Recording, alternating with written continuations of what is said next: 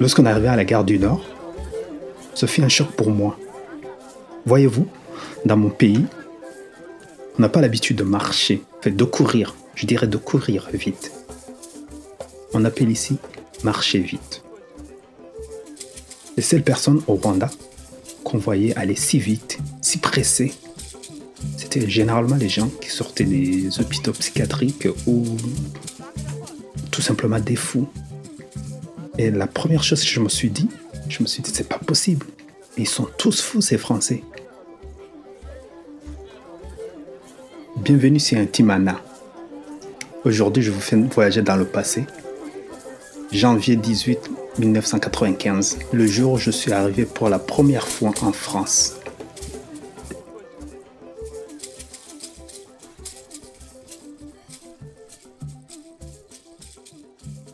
Lorsque mon avion a atterri à Charles de Gaulle,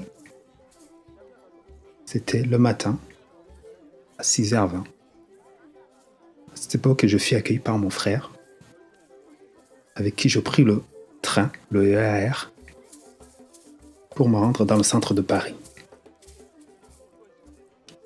Mon arrivée à ce moment-là coïncidait avec le, le moment où tous les franciliens se préparent pour se rendre au travail. J'avais jamais vu ni pris le train de ma vie. Et malgré la fatigue, j'étais très impressionné par cet enjeu qui se déplaçait si vite. Lorsqu'on arrivait à la gare du Nord, ce fut un choc pour moi. Voyez-vous, dans mon pays, on n'a pas l'habitude de marcher, fait de courir, je dirais de courir vite. On appelle ici marcher vite.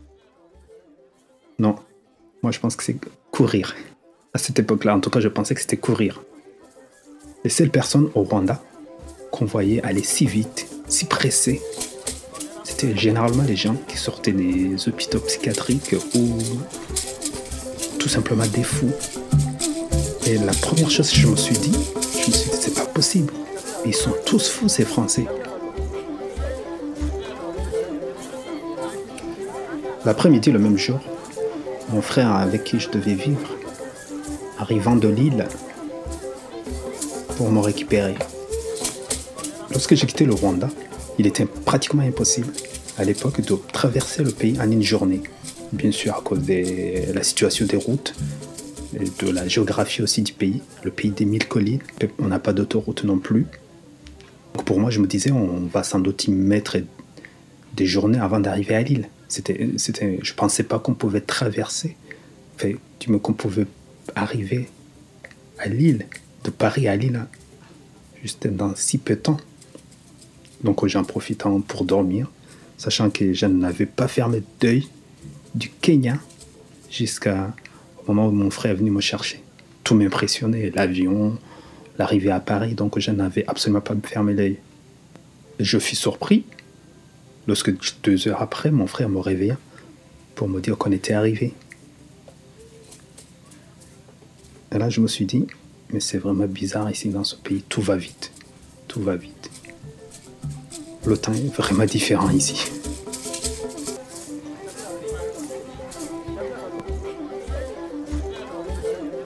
Quelques années plus tard, ma sœur est arrivée du Burkina Faso pour venir s'installer à Lille. Et là, je peux vous dire que mon rapport avec le temps avait aussi changé. De temps en temps, je donnais des rendez-vous à ma sœur. Et il n'était pas rare qu'elle se présente avec une heure ou deux heures de retard.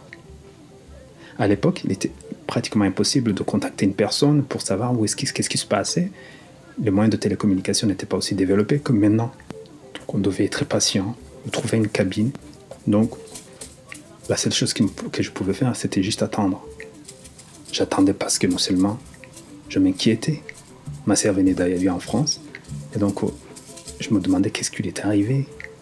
J'ai rendez-vous avec elle, ça fait une heure que je l'attends, elle est, elle est pas là, qu'est-ce qui s'est passé? Est-ce qu'elle a un souci? Et bien sûr, j'étais soulagé quand à chaque fois elle arrivait. Même avec une heure de retard, j'étais quand même soulagé. Un peu énervé, mais soulagé. Mais le, plus énervant dans tout ça, ce qui m'énervait le plus, ce n'était pas parce qu'elle était en retard à la fin. À l'époque, ce qui m'énervait le plus, c'était que pour elle, c'était normal. Et on n'avait absolument pas la même notion du temps. On avait rendez-vous à 14h. Et pour elle, on avait rendez-vous 14h, ça voulait dire aux alentours. C'était un autre rapport avec le temps. Et non seulement ça m'énervait, mais ça m'inquiétait aussi. Parce que je me disais, elle va souffrir avec les, entre guillemets, les Français. Personne va vouloir travailler avec elle. Enfin, j'avais pas, j'avais, j'avais changé, j'avais oublié, j'avais oublié mon arrivée en France, où je trouvais que tout était faux, que tout le monde était faux, que tout le monde allait vite.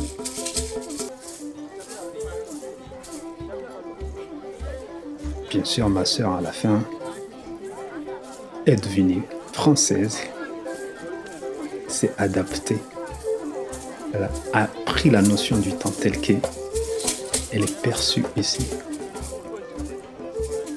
Et je, cette période, cet épisode avec ma soeur m'a beaucoup marqué. Parce qu'en fait, j'avais complètement, quand elle est arrivée, j'avais complètement changé. Je m'étais entre guillemets, francisé. Avec mon temps, mon rapport avec le temps était complètement devenu occidental. Et je voyais la, la simplicité, la tranquillité avec laquelle ma sœur se présentait sans, souci, sans se dire voilà, je suis en retard, et que c'était naturel. Et parfois, avec du recul, je me dis, mais cette insouciance, bah, qu'elle avait sans doute perdu, hein, elle a perdu forcément maintenant, c'était quelque chose d'assez d'assez magique en fait. Parce que pour elle, le rapport avec le temps, il était complètement différent. Et, ça, c'est quelque chose qui souvent...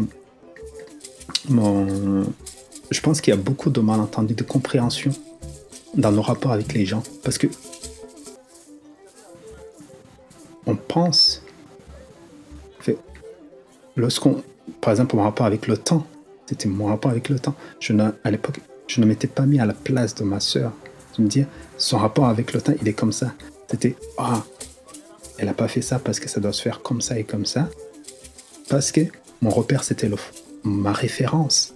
C'était le temps à l'occidental. Pas son temps, son rapport avec le temps. Et ça aurait été beaucoup plus simple. Si on pouvait avoir le même, la même référence pour le temps, ce qui est bien sûr possible, mais c'est quand même pas facile non plus de pouvoir se mettre à la place de chaque personne. On se dit, allez, ici, le temps, il est 8 heures, on a rendez-vous à 8 heures, il faut être là à 8 heures, point, c'est tout. On ne peut pas se dire que 8 heures, ça peut dire quelque chose à, une autre personne. Voilà.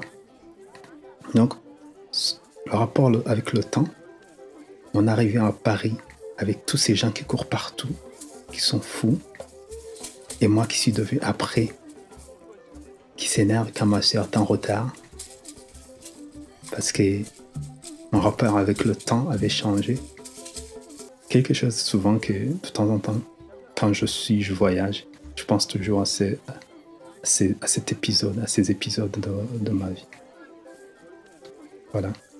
Bah, merci d'avoir euh, écouté cette anecdote.